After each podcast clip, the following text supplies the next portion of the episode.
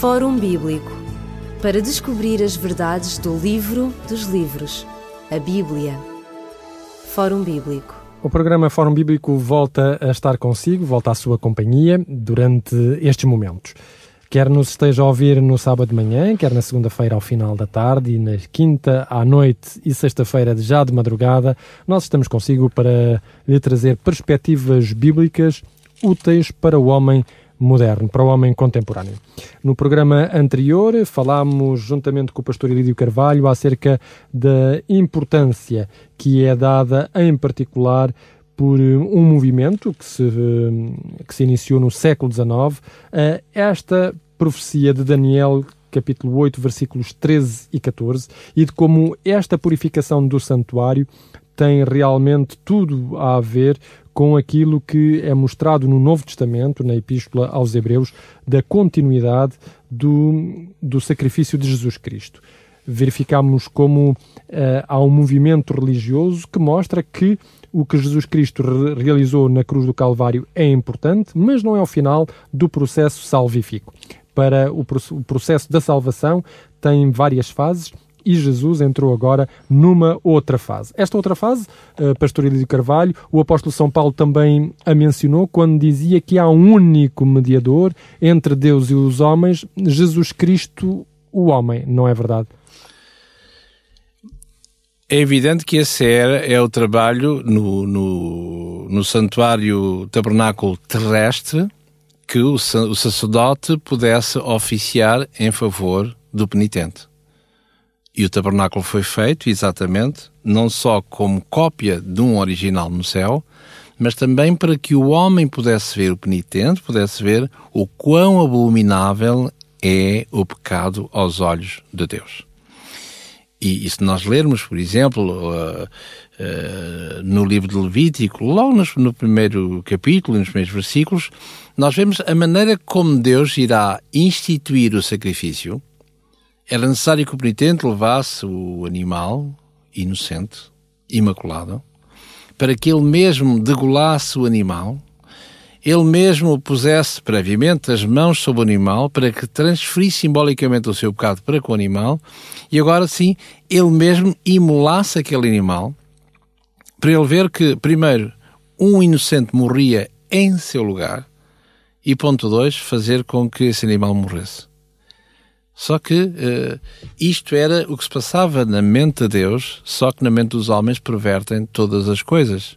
E daquilo que era sério, que era solene, passou a ser uh, banal.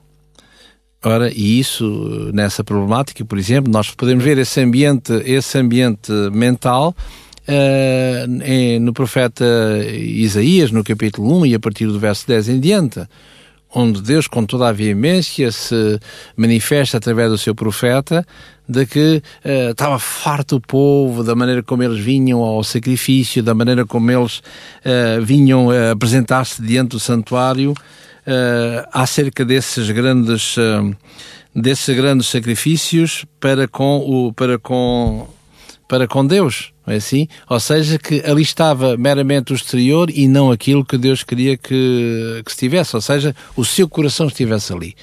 Era necessário matar? Mata-se. Era necessário pecar? Peca-se. Mas isso fez com que Deus abominasse tudo isso e lá claramente é demonstrado eh, de novo este problema, como dissemos no programa anterior, ou seja, que, que o apóstolo Paulo mais tarde irá dizer: Ninguém vos julgue pelo comer, pelo beber, pelas boas no, luas novas, pelas vossas festas, pelos vossos sábados, ninguém vos julgue. E curiosamente, se, se colarmos ao texto do Antigo Testamento, o que é interessante, do Antigo Testamento, Portanto, o texto que de citar, Isaías, eh, no capítulo 1 e a partir do verso 13, onde mostra claramente: Eu estou farto dos vossos sábados, das vossas luas novas, das vossas solenidades, das vossas festas e dos vossos uh, sábados, portanto, não é? Ora, isso dito no Antigo Testamento é um bocado assim é complicado. Que queiramos no Novo Testamento querer dizer aquilo que a palavra de Deus não diz, pronto, enfim, até, até, até, não é? Novo Testamento, agora Antigo Testamento, há aí qualquer coisa que, que eventualmente nos possa escapar. Ora, dito isto, eh, portanto, nesse esse santuário era como dissemos, e como a palavra de Deus diz, que uh, o, o, sacerdote cumpria o seu período de intercessão por ele próprio, por todo o povo, e uma vez no ano uh, numa, numa uh, dependência do santuário, ou seja, na última dependência, na terceira dependência, que viu a primeira o pátio, a segundo lugar santo e a terceiro lugar santíssimo, e aí, como dissemos uma vez no ano, uh, o sacerdote oficiava por si, pelo povo uh, e pelo santuário. Seriam apagados todos os pecados. Aqueles que se integravam eram, eram pertenciam ao povo de Deus, aqueles que não queriam uh, integrar-se, não confessaram as suas faltas até ali, segundo a palavra de Deus, eram simplesmente eliminados do povo de Deus. Aliás, o que irá acontecer uh, um dia, como diz curiosamente, embora o diga quase sem saber, se me é permitido dizer isso, inconscientemente, o que diz o credo, o credo Niceia, Constantinopla Niceia, que data, portanto, do, do quarto século, 325 da nossa era, onde diz lá que uh, crê em Deus Pai Todo-Poderoso e depois que Jesus se encontra à direita de Deus Pai e depois a dada altura dirá de onde há de vir julgar os vivos e os mortos. E, portanto, para ser julgados os vivos e os mortos, quer dizer que haverá um galardão positivo ou, poderia dizer, um galardão negativo para aqueles que não, uh, que não merecem, aqueles que decidiram voluntariamente não pertencer ao povo de Deus. Ora, e esta missão do povo de Deus, como vimos e aflorámos na, na, no programa anterior, Uh, neste dia das expiações, uma vez por ano no santuário, uh, como, como dissemos, portanto, no livro do Êxodo, no capítulo 30 e no verso 10, realizava-se uma vez por ano, o sumo sacerdote entrava naquele compartimento que era o lugar santíssimo.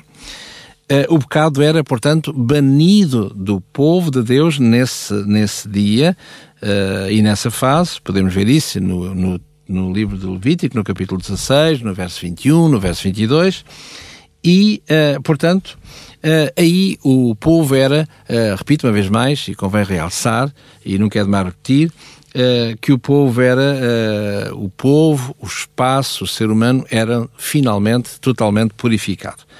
Que se encontra nesse capítulo 16 de Levítico, no verso 17, no verso 33 e no verso 34 em particular. Ora, eh, portanto, se assim é, era necessário fazer a transição do santuário terrestre, como vimos, para o santuário celeste. O santuário celeste, a transição é feita através de Jesus, e Jesus vai entrar no santuário celeste, como diz aqui o texto da carta aos Hebreus, como já vimos. Eh, eu vou reler aqui uh, no capítulo 4 da carta aos Hebreus, no verso 14 visto que temos um grande sumo, temos um grande sumo sacerdote, Jesus, Filho de Deus, que penetrou nos céus, retenhamos firme a nossa confissão. Porque não temos um sacerdote que não possa compadecer-se de nós, porém temos um em como nós, em tudo, foi tentado, mas sem pecado. Cheguemos, pois, com confiança ao trono da graça, para que possamos alcançar misericórdia e achar a graça, a fim de sermos ajudados em tempo oportuno. E o que é interessante é quando nós lemos aqui, uh, no mesmo livro, neste caso no capítulo 10, diz assim no verso, no verso uh, 19. Tendo, pois, irmãos, ousadia para entrar no santuário pelo sangue de Jesus Ora, porquê é que isto está aqui? Está aqui porque, antigamente, como dissemos, quem entrava no santuário nas, nas diversas partes, quer no santo, quer no santíssimo, era unicamente o sumo sacerdote. Ora, quando o véu foi rasgado de alto a baixo na cruz do Calvário, e já vimos isso em Mateus capítulo 27, verso 51, portanto, quer dizer que todos nós temos acesso diretamente ao santuário. Não é preciso passar por nenhum intercessor até lá chegar porque esse intercessor único é, segundo a ordem de Melquisedeque, no sentido de ser eterno, Jesus, segundo diz a carta aos Hebreus. Ora, muito bem, o que é que nós vemos aqui? Vemos que, como dizíamos, há uma certa franja do cristianismo que diz exatamente o contrário. Do seu modo de viver, do seu modo de proceder. Portanto, há um sacrifício de uma, enfim, instituição de, um, de, uma, de uma cerimónia, não é assim?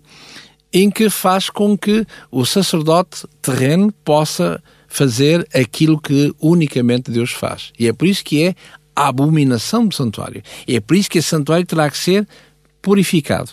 Isso quer dizer que, assim como no santuário terrestre, que já está inoperante, como vimos, uh, a interação do povo, perdoar os seus pecados, e só pode ser perdoado segundo esta nova nomenclatura e nova ordem de Jesus, somente no santuário celeste. Muito bem. Há, uma pergunta que se coloca, nós vamos colocá-la daqui a pouco. Agora vamos fazer aqui um breve intervalo para que os nossos ouvintes possam ter, uh, digamos, o, o, acesso aos endereços com os quais poderão contactar connosco. E devo já dizer que, se desejar saber mais acerca das profecias do livro de Daniel, tem um livro que nós uh, oferecemos, que é Profecias Cronológicas na História da Salvação. E pode, portanto, pedi-lo através dos contactos que vão ser deixados ehm, de seguida. Nós voltaremos depois para continuarmos o nosso diálogo.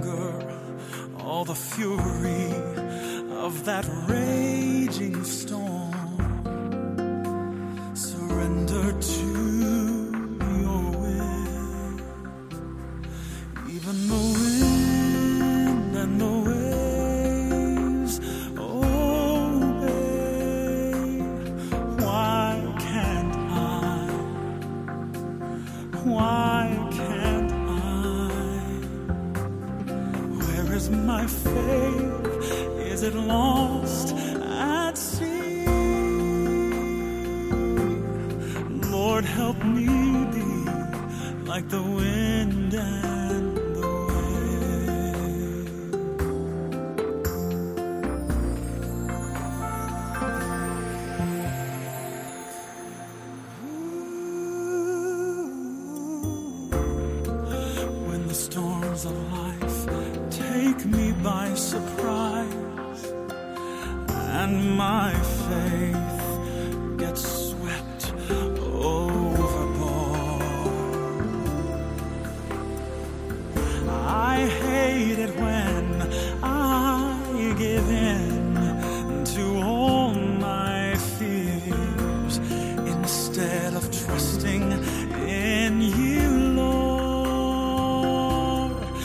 even though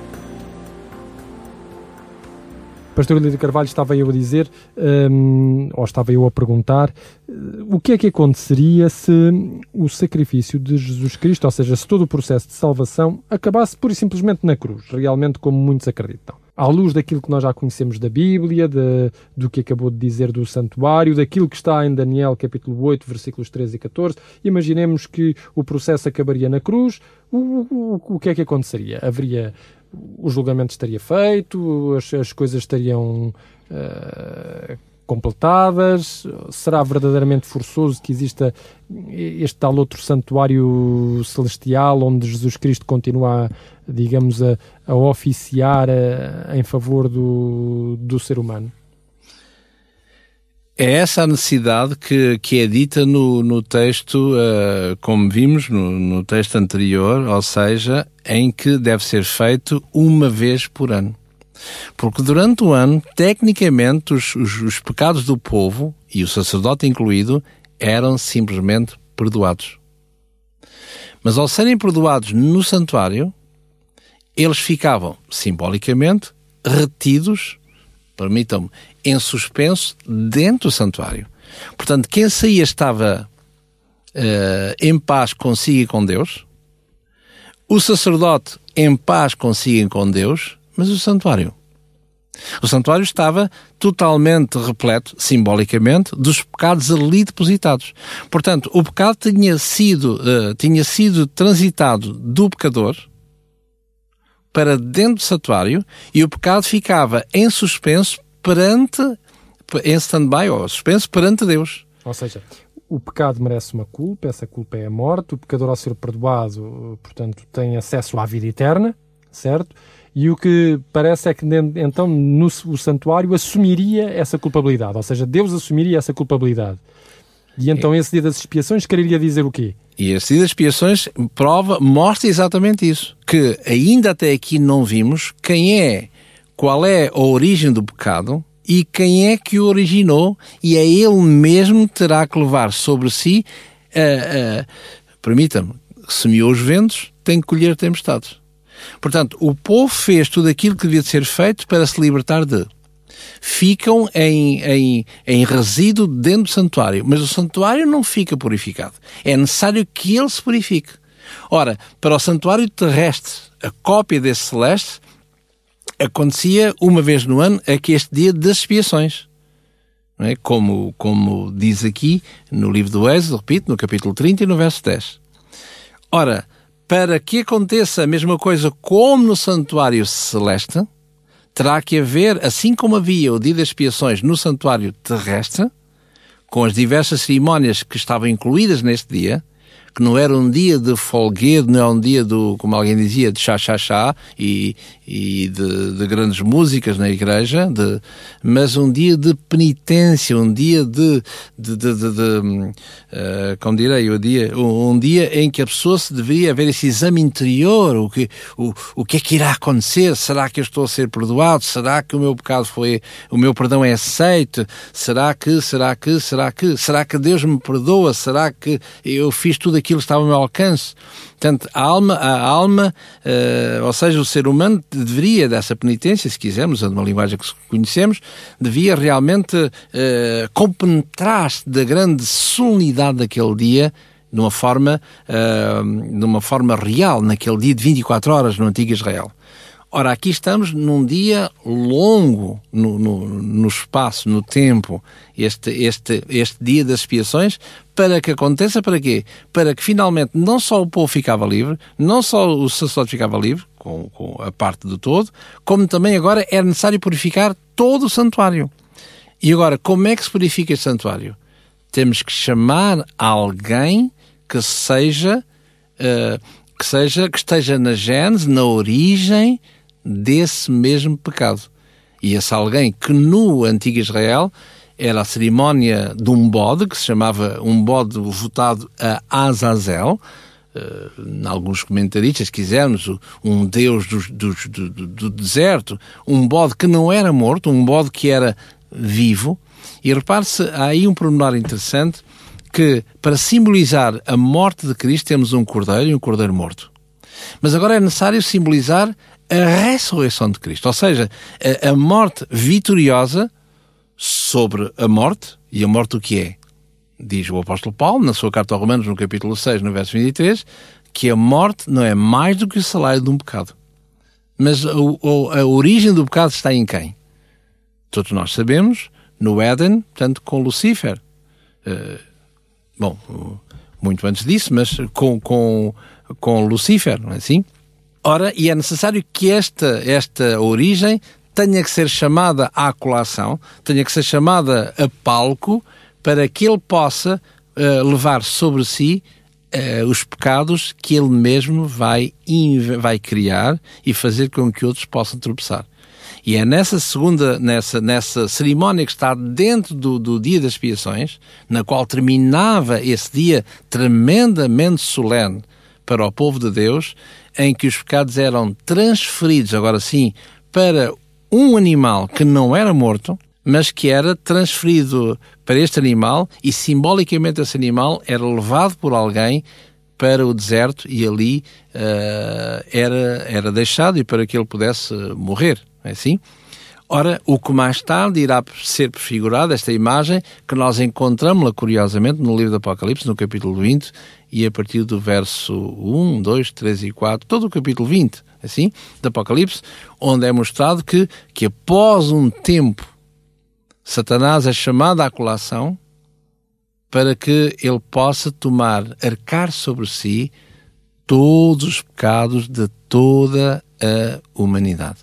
E é por isso que Satanás, diz aí no verso uh, Apocalipse 1 e 2, não é assim? É dito lá de uma forma, uh, nessa imagética, que Satanás será preso. A pergunta far-se-ia, que poder terá um, um grande general Imaginem um Bonaparte, imagine-se um Alexandre o Grande, qualquer general da, da antiguidade, que poder teria um homem desse em um exército? Nulo. Ora, e o prender Satanás não é prender com nenhuma chave, com certeza, de uma forma simbólica. Prender quer dizer que onde é que estão os vivos à face da terra nessa época? Não existe ninguém. Enfim, por, outra, por outras ilações. Não existe ninguém. Ao não existir ninguém à face da terra, portanto, ele não tem exército. E logo é como se ele exatamente estivesse preso, sem qualquer poder. Mas, se lermos o capítulo 20 do Apocalipse, vemos claramente que irá acontecer alguma coisa onde todo o seu exército irá ressuscitar, ou seja, aqueles que não querem saber de Deus. E ele volta a ter o poder durante um pouco de tempo. E é por isso que o texto do Apocalipse diz lá que é necessário que ele seja solto por um, um, um microcosmos, um, um, um cronos, uma coisa pequenina, um micro, é? que é traduzido em português, curiosamente, por um, pequeno, um pouco de tempo seja solto. Para quê? Para que ele possa realmente arcar sobre si toda a responsabilidade de todos os, os pecados. Porque Cristo, quando vier, ele vem com os pecados sobre si. Ele tem que os transferir em alguém. Por isso é que aparece aqui, curiosamente, se me é permitido ler aqui, uh, curiosamente, uh, este capítulo 9 de, de, Hebreus, no verso, no verso 27, diz assim: Como aos homens está ordenado morrer uma vez, vindo depois disso o juízo. E agora o verso 29, verso 28. Quer ver? Assim também Cristo, oferecendo-se uma vez para tirar os pecados de muitos, repare bem, agora aparecerá uma segunda vez e o, e o autor da Carta dos Hebreus acrescenta sem pecado. Até parece que uh, há aqui qualquer coisa que, que, que, não está bem. Nas entrelinhas do texto não, pode, não, não percebemos esta, esta nuance entre uh, assim Cristo oferecendo-se uma vez para tirar os pecados de muitos, portanto ele leva sobre si, não é? E é curioso que quando João Batista diz a Jesus, eis o Cordeiro de Deus que tira o pecado do mundo, é interessante que a palavra que ele usa, uh, João, uh, e que não é, é traduzida em português por tira. A palavra que ele usa, que é o verbo aerro, que é o verbo tirar, mas é tirar, mas levar sobre si. Não é tirar para pôr em alguns, levar sobre si que é curiosamente a mesma nomenclatura que encontramos em Levítico 16, eh, quando fala que eh, neste santuário irá ser a purificação de, de, dos pecados de Israel. É a mesma coisa. E aqui, eh, aqui curiosamente, se lermos nas entrelinhas do texto, ele que virá uma vez, forçando-se uma vez para tirar os pecados de muitos, aparecerá segunda vez sem pecado. Ora, o que é que isto quer dizer? Ele vem, quando vier, vem sem pecado, com certeza que vem, mas eles estão ainda em stand-by. Ou seja, ainda não foram uh, postos sobre aquele que é o, a origem e a causador de toda a morte, toda a dor, todo o sofrimento. Como aconteceu, curiosamente, é, é, é copy-paste, é mesmo ao decalque daquilo que encontramos em Levítico 16. Ou seja, no dia das expiações, esse bode que simboliza Azazel, portanto, o não-Deus, esse irá levar simbolicamente sobre si e, curiosamente, irá ser lançado no deserto para que ele morra, para que ele possa reconhecer que fez e que não merece outra coisa a não ser aquilo mesmo, ou seja, a extinção para todo o sempre. Aquilo que mais tarde o último autor do Antigo Testamento, portanto o último livro, Malaquias, irá dizer que no capítulo 4, no verso 1, não ficará nem raiz nem ramo. A raiz, Satanás, e ramo, todos aqueles que a ele aderiram. Exatamente. E foi a oportunidade de nós vermos o porquê e de todo este processo de purificação do santuário. No próximo programa iremos ver então como é que chegamos à, à data em que esta purificação do santuário começará a ter início. Despedimos-nos por hoje, não sem lhe recordar que pode ouvir o programa do Fórum Bíblico ao sábado, às 11 da manhã, às segundas-feiras, às 19, às quintas, às 21 e às sextas, às 2 horas da madrugada. Também pode fazer o podcast deste programa indo ao site da Rádio Clube de Sintra, em www.radioclubdesintra.pt e aí no, nos programas ver Fórum Bíblico e fazer o podcast deste programa e ouvi-lo na íntegra. Nós despedimos-nos com amizade, desejando a todos as maiores bênçãos de Deus para a sua vida. Ligue-nos para 21 3140166 ou contacte-nos para o e-mail forumbíblico.radioclubdecintra.pt ou pode escrever-nos para a Rua Cássio Paiva, número 35 A 1700 004, Lisboa. Fórum Bíblico para descobrir as verdades do livro dos livros, a Bíblia. Fórum Bíblico